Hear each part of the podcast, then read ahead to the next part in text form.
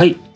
えー前回からの続きということで、えー前回まではね、えー私からなんか、触り、サマリーの話をしました。課題、11個のカテゴリーの課題ですね。で、今回からはそれをいよいよちょっと掘り下げていきましょうということで、えーここからは回転欲クロートのアッキーにちょっと バトンを渡して。大丈夫かな？これ回転欲素人です私は。回転欲クロートになりたい。ね。じゃあ、クロートになりかけのアッキーにお願いします。今、はい。ちなみに時計は12時をもうすぐ。もうちょっとでもあるね。ちょっとね,、まあね。もうちょっとね。あの技術の話ばっかりだからちょっと眠くなっちゃうかもしれないけど話してきます。お願いします。お願いします。ホワイトペーパーで言うと14ページから47ページの、まあ33ページかな？のとこのビークルっていうところですね。ここの話をしてきますうん。まあ、ビークルなんでこれ機体の話ですね。機体の話そのもの。でこれ2016年当時まだフルスケールの EV トールってほとんど飛んでなかったですね。で以前のシリーズで紹介したジョビーとか、えーエアバスが作った、えっと、スタートアップが作ったバハナとかそういう機体のコンセプト CG が出てたぐらいで、うんえっと、このホワイトペーパーでもそういうのをこう参照しながら、えーどういう機体が求められるのかどういう性能が EV トールこのウーバーが想定してる UAM というものに必要とされるのかっていうようなことをこう説明してるのがここのセクションですね。で具体的にはさっきのイントロダクションあの前回説明したあイントロダクションのところで分けられてたようにセーフティノイズエミッションパフォーマンスそして certification 認証ねっていう風なサブセクションに分けて説明されてます。でまずは safety のところからですね。えっとこれもイントロで出てきたんだけどウーバーは EV トールを社会に受け入れてもらうためには EV トールに乗るってことを自動車の2倍安全にしないといかんっていうふうに言ってます。でこれ2倍安全って何って思う人が多いかもしれないんだけど、結構航空機の安全性ってその確率ですごくちゃんと定義されるんですね。例えば、えー、と人にが怪我するかもしれないような事故は1フライトアワーあたりえーの発生確率が例えば10のマイナス7乗以下じゃなきゃいけないとか複数人の怪我人が出るまたは死者が出るようなやつは10のマイナス9乗以下にしなきゃいけないとかそういうふうに結構定量的に決まってるんですね。でそういうような基準でいった時の安全性をこう2倍だから、えー事故とかの発生率を半分にしなきゃいけないっていうふうに言ってます。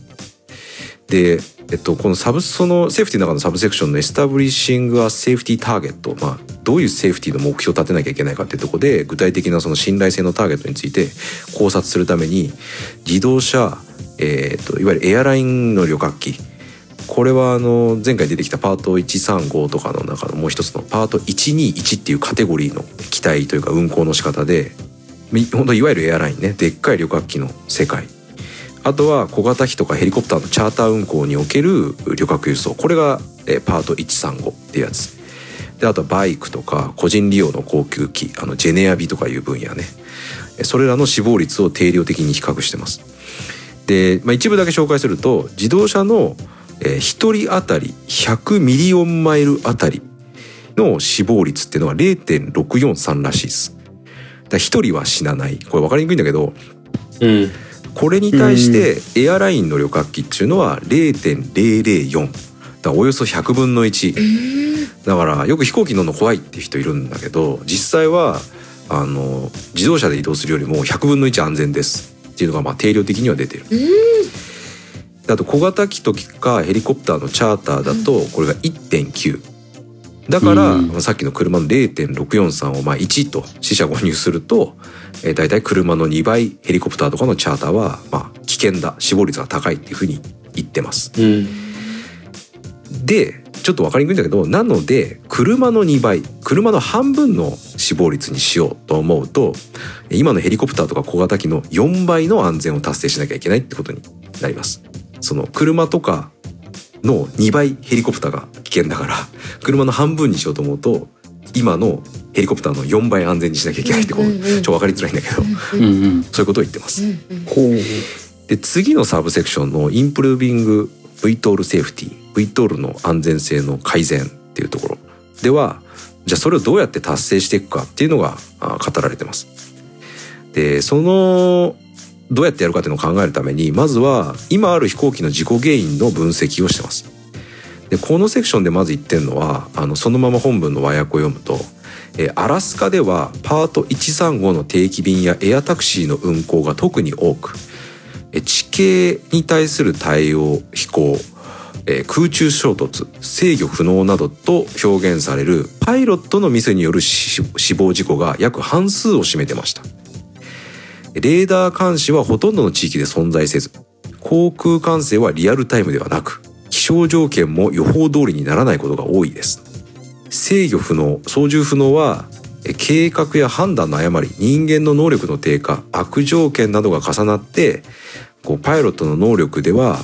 え航空機をこう意図した飛行経路に乗せることができなくなった場合に起こりますと。まあちょっと長々言ってんだけどつまり事故原因の半分は機体そのものの信頼性機体が壊れちゃうことじゃなくてヒューマンエラーとか環境条件によるものだって言ってるんですね。なるほど。なので、うんえっと、きめ細かい気象情報とか地形情報の提供を行える都市部周辺のみで運行を行ってかつ操縦をできるだけ自動化することがその前に言ってた車の2倍の安全性を確保する道だっていうふうに言ってます。うんアラスカではな、まあ、ごめんなさいちょっとアラスカの人にちょっと失礼だけど、まあ、確かになんかビュービューこう吹雪吹いてるみたいな。ちょレーダーないみたいな、めっちゃ寒いイメージだよね。天気変わりやすいみたいな。そうそうそう。そういうところでこう正しくパイロットに情報が来ないとか。ーうん。で結果としてそのじゃあ前に山があるとか分かんないとかね。あとは判断ミスしちゃうとか。そういうことで事故が起きてるんですよ、だからそういうのをちゃんと潰せば安全が確保できるんですよ。っていうふうに言ってるんですね。うん。でこの自動化って今出てきたけど具体的に言うとこんな風に書いてあります。えっと、障害物や他の飛行機を目視で回避する以外パイロットの操縦が不要な自動化って言ってます。でどういうことかっていうと今の飛行機の操縦って、まあ、これあ当たり前なんだけどパイロットが機体の動きを操作してるよね。左にジョイスティックをジョイスティックでスティックを倒すと左にこう機体がロール傾く、うん右に行くと傾くだからパイロットは危険を察知したら機体を動かすっていう動作をすると。だけどウーバーが言ってるこの自動化っていうのはパイロットがこう希望する飛行経路を指示するだけで飛ぶことができる機体ってことを言ってます。だからなんか避けたりとか機体そのものを動かすっていうのは機体側がやってくれると。パイロットがやんなきゃいけないことはどこに飛べっていうことを指示するだけだってことを言ってます。イメージとしてはこううん Google マップで行きたいところをこうピピって指定すればあとは飛行機が自動でそこへ飛んでってくれるって感じだと思いますね。そうすればパイロットはさっき言ったこの情報収集とか機体の回避とか機体の状態の監視とかそういうことにこううん注意を払うことができると。だからより安全になる。だからヒューマンエラーを最小化できるっていうふうに言ってます。なんかあの僕あのスバルの車乗ってるんですけどあの、アイサイトってあるじゃないですか。はいはいはいはいはい。ブレーキとか、あれもやっぱパイロットじゃなくてその運転手がやることを減らすから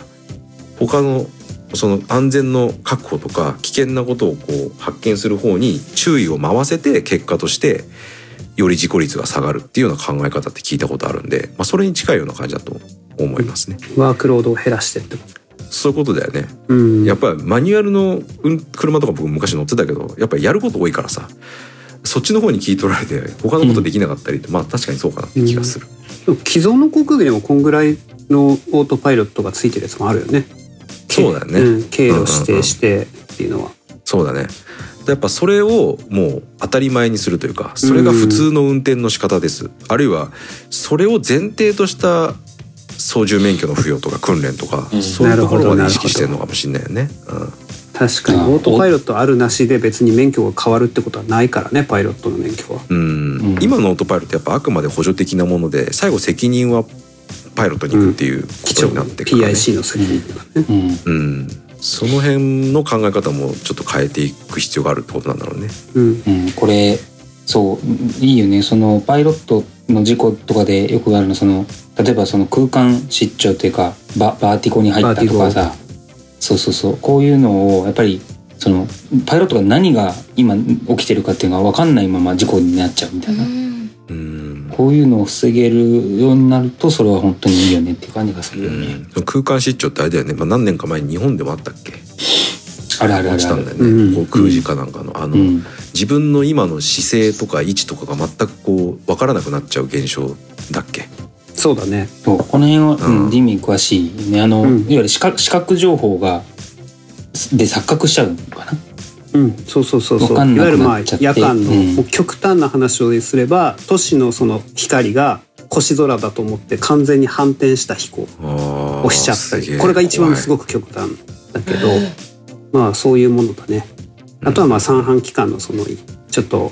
ずっと緩やかなかあの旋回をしてて急に戻した時になんか傾いてる感じがする。でもケーキは平らって言ってる。いや多分俺の感覚の方が正しいと思って感覚に従ってやるとケーキが正しかって傾いたままどんどん落ちてるとかそういうなるやつよね。ほどね。うんそうだよね。それもやっぱ操縦が人間の感覚を優先しているから、まあ結果として落ちるそういうだもんね。ことねそのうん機械が検出しているその機体姿勢の方が正になるという運行の仕方だったら、うんまあパイロットの感覚の麻痺って関係ないもんね。ないからね。うんそうそう。なるほどね。でまあそういう半自動的っていうのかなそういう航空機のことをこの Uber のホワイトペーパーでは optionally piloted vehicle っていうふうに呼んでます。これ実はもう FA の法規上もすでに、まあ、すでにったこの2021年では、えっと、存在している概念で、まあ、法規の中では optionally piloted aircraft、えっと、 vehicle じゃなくて aircraft っていうんだけどっていうふうに呼んでます。まあ、要はその既存の航空機とこう遠隔操縦可能な無人航空機の両方の機能を持った飛行機みたいなもんですね。うん。でこれあの何それ見たい何それっていうちょっとおマニアックな方いらしたらオーダー8130.34っていうのを、まあ、ネットで検索していただくと めっちゃマニアあックの無人航空機と、えっと、このオプショナリーパイロットエアクラフトの対空証明の取得手順っていうのがちゃんと出てるのであのぜひあのスーパーマニアックな方は見ていただければと思います。半自動的航空機。半自動の航空機になるな。そうだねその、まあ、要は人間が乗って操縦もできるし遠隔操作もできる飛行機のこと。あ、遠隔操作もできるか。そうそうそう。そう。なるほど、なるほど。自動操縦も範疇入ってたかな？わかんない、遠隔操縦とパイロットが乗って操縦するの両方の機能を持ってる飛行機のことだね。 Optionally Piloted Aircraft 飛行機にあるってことは、具体的には今それはどどういう機体なんだろえっとね俺が知る限りはまだうない。ない。でえっと僕前の会社にいた時にこの 8130.34C で、えっと、無人機の対空証明を取ったんですよ。これをじゅに準拠して。うん。で、えっと、例えばその無人機にじゃあ人乗れせるようにします。ってするとオプショナルパイロットエアクラフトになるのね、うん。仮にその操縦もできるとしたらパイロットが。でそうなるとその無人機としての任対空証明に加えて有人機にとしての既存のその対空証明も追加されるようなイメージかなうん。うん。例えば今ジョビーってあのおそらくこのオプショナリーパイロットエアクラフトというかその 8130.34C であの対空証明取ってると推測してるんですけど僕は、うんあの自動あの完全に無人で飛ばす時はねでこの後ジョビーがあれに無人で飛ばせる遠隔操縦できる機能もつけたまま有人で飛ばせるように改造したとするとそれはオプショナリーパイロットエアクラフトになる。うん。例えば友人でビューンって飛んでる時にあじゃあここから無人に切り替えますって言って無人に切り替えるとかね。そういうことができるのがオプショナリーパイロットエアクラフトそうそう。まあえアメリカのこういう法規って全部公開されてるから面白いよね、うんうんうん。そうね。まあ、日本もまあ公開されてるんだろうけど、まあ、なんかネットでポンって調べてすぐ出てくるぐらいのレベルで公開されてるってのが面白い、うん面白いね。さっきあとあれだね。あの民間機は OPV ないって話だけどあの軍用機は割とまあこの準準拠じゃないけどあのいわゆる民間機ベースの軍用機を改造していわゆるコパイ不要とかそもそも無人で飛ばす例えばブラックホークのパイロットなし版とかいうのをまあ研究開発したりしてますねこれね。うんん。それも多分その人間が乗ってもいいし、遠隔でもいいってするとオプショナリーパイロットエアクラフトなんだよなそうそうそううんまあじゃ冗談半分であのコパイ君って言ってあのなんつうのロボットが乗るみたいなイメージ。なるほど。でも現行でもあるからね、その無人、もう既存のヘリコプターに無人システム乗っけたファイヤースカウトとかっていう名前のやつとかもね。ねそうね。ーん。まあ、ちなみに eVTOL の話するとそのベータテクノロジーズっていう会社があの有人の飛行をすでにやってるんだけど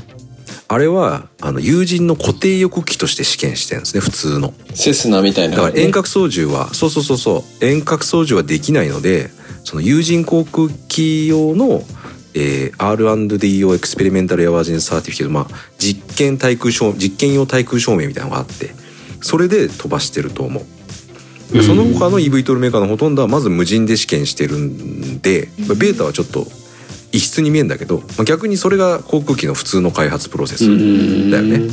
うん、あの例えば、ね、MRJ とかがあれ対型式証明取ってるのになんで飛べてるんですかっていうとこれ実験用の耐空証明は取ってるからなんですよ。仮面だよね。そういうそうそう。だからあのベータはむしろ普通の航空機の手順を踏んでて、えっと、ジョビーとかは、えっとまあ、EVTOL ならではというか先に無人でやってるっていう感じ。うん。でまあ事故の話に戻りますと、えっと、ヒューマンエラーの次に多い事故原因がエンジンの故障っていうふうに言ってます。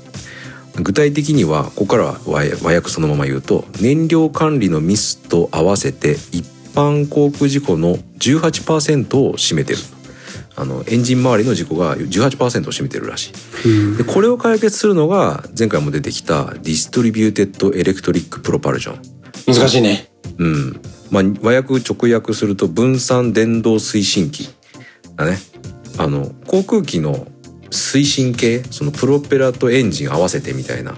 セットで、プロパルサーとかプロパルジョンシステムとかって言うんですよ。でそれを電動化して、かつ分散させただから、ちっちゃいやつをいっぱいつける。一個のものに集中させて、あの、普通の飛行機って大体セスナみたいなイメージすると、エンジンが1個あってプロペラが1個っていうイメージだと思うんだけどこれをたくさんのモーターたくさんのプロペラにするっていうような考え方そういう形態のことをこのDistributed Electric Propulsion DEP って呼んでます。例えばあの NASA の実験機で X57 マクスウェルっていう機体がこれ普通の固定翼機で VTOL じゃないんだけどあるんだけどこれまだ開発中。主翼に14個の propulsor 推進機がついてます。つまり推進機だからモーターとプロペラが14セットあると,、えっと片翼に7個。だから左右で14個かな。あったりします。これも DEP の例だよね。でジョビーは写真見たことある方わかると思うけどプロペラが6つ、まあちなみにジョビーは1プロペラに対して2モーター使ってます。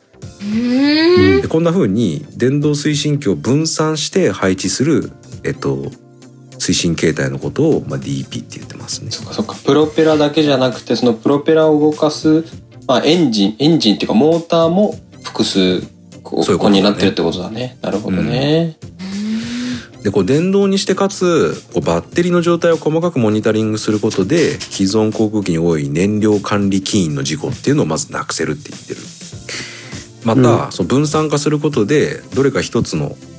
まあ、推進機が故障しても飛行を継続できるっていう点で DP を採用した eVTOL なら既存航空機のエンジン故障起因の事故をエンジンじゃないからちょっと違うけどエンジン故障起因の事故に相当するものをこうなくせるっていうふうに言ってます。なるほど。多分燃料管理起因っていうのはね燃料が減ってくるとあのタンクが何個もあるからその中のバイパスをこうつなげ直したりするんだよね。うーんある一定の燃料以下になるとそこをつなぎ直さないとそのポンプがもう吸い上げれなくなっちゃうから万ポンド以下でこのコネクスコネクターオンみたいな。それを忘れちゃうとどっちかのエンジンが止まっちゃうっていうこともうん。小型機ではよくある。大型機はどこまで管理されてるか分かんないけど。うん、そうだね。でさらにあのヘリコプターの事故原因に多い settling with power、まあ、 vortex ring state っていう、まあ、現象があります。これねちょっと次に出てくるオスプレイの回で詳しく説明してる 詳しくしたねそうだねまあここでは、まあ、ざっくり言うとまあプロペラのヘリコプターのプロペラをイメージしていただいてそのプロペラのブレードの一番先っぽのところからこう渦を引いてるような感じで渦が出てるんですね。でその渦をこう増大させるような飛び方これまっすぐ下に降りるような飛び方なんだけどそういうのをすると渦がどんどんどんどんでっかくなってってそのせいで、えっと、プロペラのブレードが、えっと、適適切に揚力を出せなくなってどんどんどんどん降下していっちゃうっていうあのヘリで一番危険な状態の一つと言われるやつですね。でこれに DEP は陥りづらいっていうふうに言ってます。これななんでかっていうとあのボルテックス ring state って回転翼の downwash あのプロペラが下にこう吹き下げる吹き下ろす風にこう降下速度機体自体の降下速度がどう近づいてきた時に起きやすいんですよね。うんであの DEP とか VTOL 機ってヘリコプターよりも downwash が速いのであの、まあ、ヘリコプターよりも、えっと、速い速度で降下しても vortex ring state には入りづらいっていうことを言っている。まあ、だからどっちにしろ入るんだけどあの入らない領域が広いというかより早く降りても、まあ、 vortex ring state にならないっていう意味ですね。うん。なるほど。でまたヘリコプターの場合エンジンが停止してもオートローテーションって言ってこう風車のようにプロペラをくるくる回してゆっくり降下できるんだけど、まあ、多くの DEP ではそれができないっていうふうにまあ指摘があります。でもさっき言ったような冗長性を高めることでつまりたくさんのプロパルサーを配置していることで、えーまあ、1個壊れても大丈夫ってことで結果として十分な信頼性を確保できるっていうふうに考えられます。でこういう安全策を組み合わせることで自動車の2倍という目標安全性を確保できるんだっていうふうに主張してます。ここまでが安全性の話だね。うん。で次にノイズ。これちょっと最初読み上げると VTOL は人口密度の高い都市部の真上やその近辺で運用されます。VTOL が地域社会を混乱させないことが重要であり、まあ、要は迷惑かけないってことだね。そのために VTOL 開発者は騒音の軽減をしっかりと念頭に置くことが重要です。地域社会は公共安全のための飛行例えばドクターヘリなどは頻度も少ないし、えー地域社会にとって価値があることであるので容認してくれる傾向にあるけどもその他の用途、まあ、例えば旅客輸送だよねについては歴史的にこう騒音理由に反対していることがあります。でこのセクションでは VTOL の騒音目標をより厳しく設定して静かな VTOL 運行を実現するために有望と思われるような技術についてこう検討しますっていうふうに書いてあります。まあ、要はうるさいと受け入れられないよってことを言ってます。で、まあ、暫定的なとしながらも次のような騒音の目標値を示しています。例えば機体のノイズを高度500 500フィートで約62デシベル。これは前回も出てきた住宅地を走るトラックの音の半分ぐらい。あとは小型ヘリでいうと4分の1ぐらいというふうに言ってます。500フィートあれだよね150メートルぐらいだよねそうだね。うんうんで、まあ、このであでもう一個はそのポートのノイズポートってあの離発着場が発するノイズっていうのをこう人が感知できる最小の背景騒音変化って言ってんだけど要は気づかないぐらいの音の大きさで運営しなきゃダメだって言ってます。うん。で、まあ、この500フィートで62デシベルって結構意欲的で例えばジョビーは500フィート離れたとこで70デシベルって今言ってます。で、うんまあある例によるとこれ70デシベルがねこう洗濯ごめん間違えた掃除機の音ぐらいうんまあ掃除機のメーカーにもよるだろうと思うんだけどまあ掃除機の音ぐらいで60デシベルが普通の会話ぐらいっていうふうに言ってます。えでちょっと普通に会話するにはちょっとうるさい。ウェーンってあちょっとうるせえな大声で離れて喋られないなぐ喋れないなぐらいが70デシベルぐらいかな。うん。でちなみに航空機の業界では DNL っていう指標を使って騒音を評価します。これはデイナイトレベルの略で24時間の平均音圧レベルです。これおまあ音圧レベルって何って感じだと思うんだけど、うん。まあ、よまあうるささです単純にうるささ音の大きさであの昼と夜でえっと10デシベル分の、まあ、なんかハンデキャップみたいなのがつけられてて例えば昼間に常時70デシベルの音が流れてます夜に常時60デシベルの音が流れてるっていう地域は夜の60デシベルに10デシベルのハンデキャップを乗せて平均70だねっつって DNL70 っていうふうに。数値を設定します。で FAA は、えっと、空港の騒音影響を報告する際に DNL の1年間の平均値を使用してるこれが各地域の許容 DNL 値よりも低くなるように騒音レベルを空港の騒音レベルを抑えてねっていうふうに、えっと、言ってます。そういう法規になってます。で時間平均なんでその空港を利用する航空機そのものの騒音レベルと要は一発ブーンっていううるさい騒音うるささと飛行経路要はどこ飛んでいくかによってその下にいる人が変わるからそれも影響するしあとはどれくらい頻繁に飛行機が飛んでるかっていうのでも DNL って変わってくんですよね。だからうん。飛行機1台のうるささだけでは決まらない。蓄積していく DNL のそう面白いとこ。で静かな住宅地で大体 50DNL 一番うるさい都会のど真ん中で 70DNL ぐらいって呼ばれてるらしいです。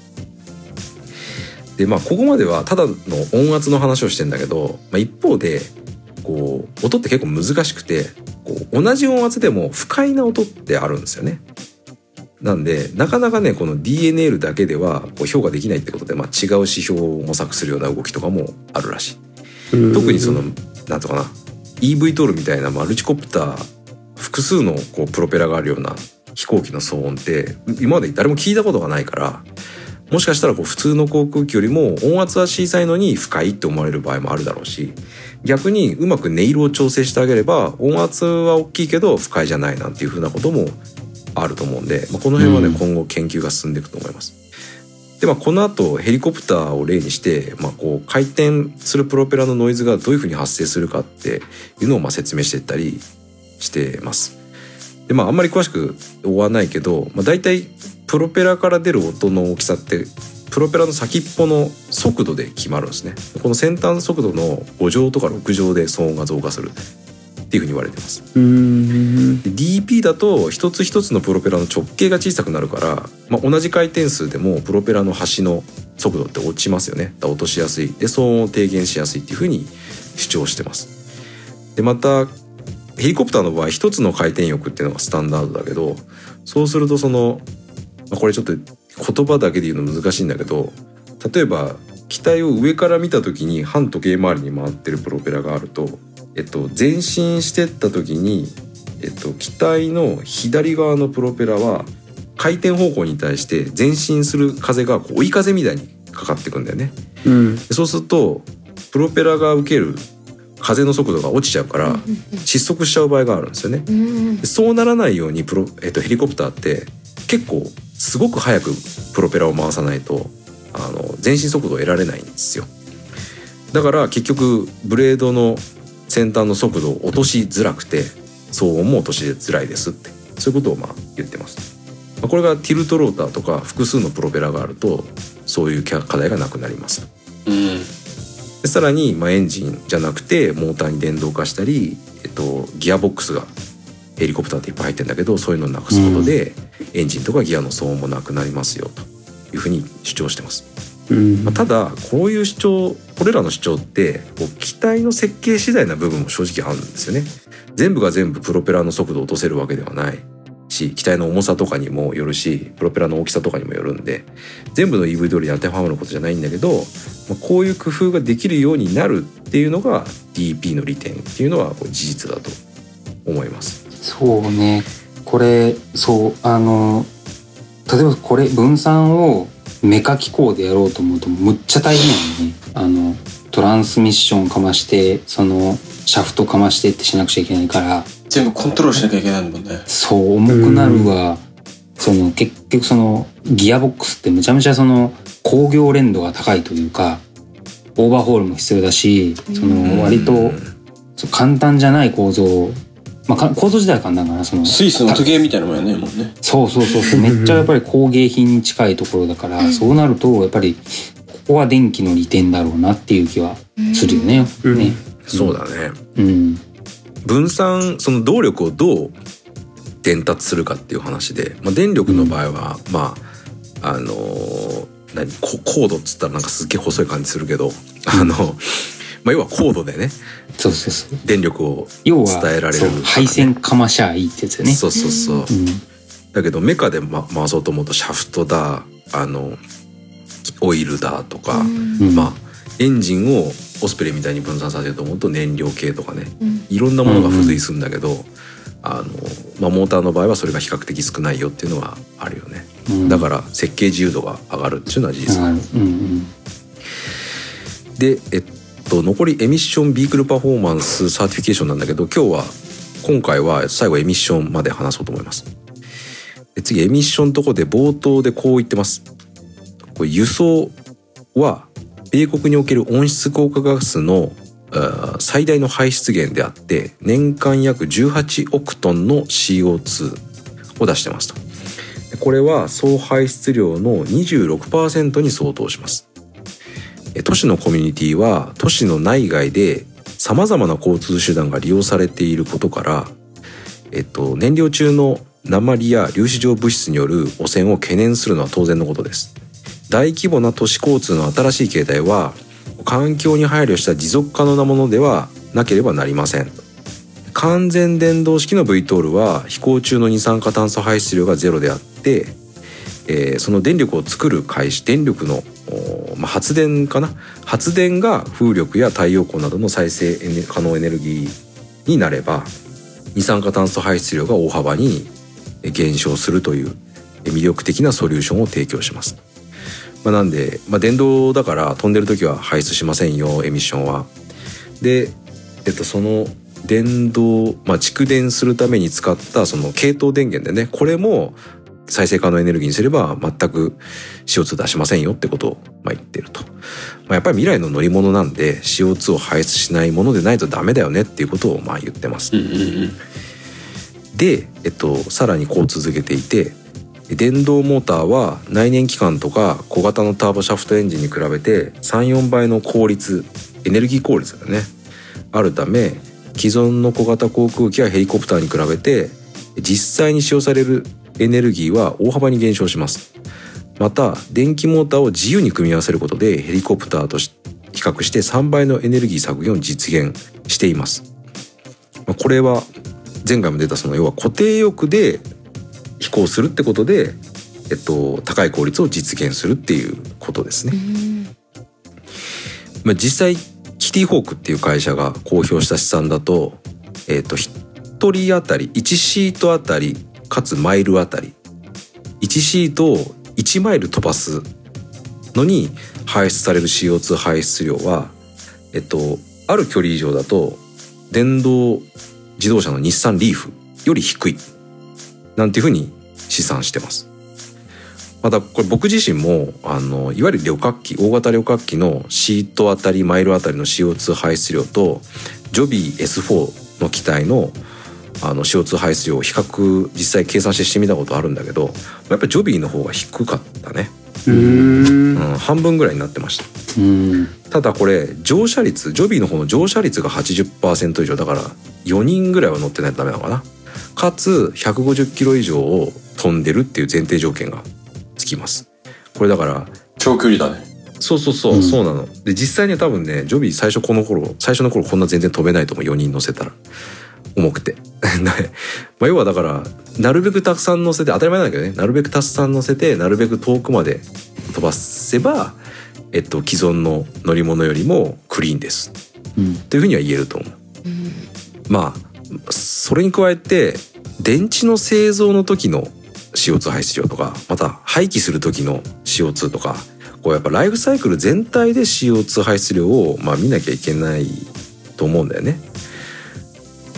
またその実際に使用する電池の寿命とかあとはその電池を作ってる国の、えっと、発電に要する CO2 排出量とか結構複雑なんでね。単純に飛んでる時 CO2 出してないからクリーンとはならなくてあの、まあ、今後そのライフサイクル全体での CO2 排出量が既存の乗り物に比べてどうなのかっていうとこがもう分かってくる徐々に分かってくるんだろうなとは思います。まだ実際やっぱ運行してないから分かんない部分も多いからね。なんでまあウーバーはやっぱ電動化っていうことがクリーンな移動にこう資するということをまあ言ってんだけど、まあもうちょっとやっぱライフサイクル全体でどうなのっていうのが分かるにはもうちょっと時間がかかるかもっていうふうに、まあ、僕は思ってますね。うん。そうだよね。電池作る過程でめちゃめちゃ CO2 出してたら意味ないじゃんってことよね。うん。確かにね。そう例えばウーバーなんか年間2,000時間ぐらい飛行機飛ばすことを仮定してるんだけどあの今の高効率バッテリーって寿命がせいぜい2,000サイクルとかなんだよね。うんで1回30分の飛行だとすると1年間にあの2回バッテリー全特化しなきゃいけないんだよね。寿命を迎えちゃうってことねバッテリーのそうそううんでもちろんその廃棄するんじゃなくてそれをどっか再利用するとか例えば充電ステーション用の蓄電池として使うとか、まあ、いろいろやり方あると思うけどそれでもね年間2回全特会してそれつ作って捨ててるって思うと本当にエコかっていうところとかね。そうだね。ライフサイクル全体で考える必要があるよね。うん。ね。なんかプリウスのバッテリー年間2回交換してくださいって言われたらいや勘弁してよってなるもんね。なるようね。ん。なんだ。はい。そうですね。はい。今日はそんなところですかね。はい、そうですね。はいなんか稀に見るあれですね。ちょっとこれ2回聞聞かないとちょっと頭に入らないなみたいな感じ。そうね。そうね。盛りだくさん。どうする？どうする？最後あのガーゴイルの話しとく？ナディア？いややめとこう。やめとこう。もう35分過ぎたんで。はい。こんなところにしときましょうかね。はい。じゃあえっ、とまあ機体の話前半終わりでまた次回はえっ、とビークルのパフォーマンスの話ですからねからやってもらおうかなとは思いますね。だよね。はい。じゃあえっ、と第3回目は、えーこの辺で、えー終わりたいと思います。はい。お疲れ様でした。また来週。ありがとうございました。はい。はい。ありがとうございましたでした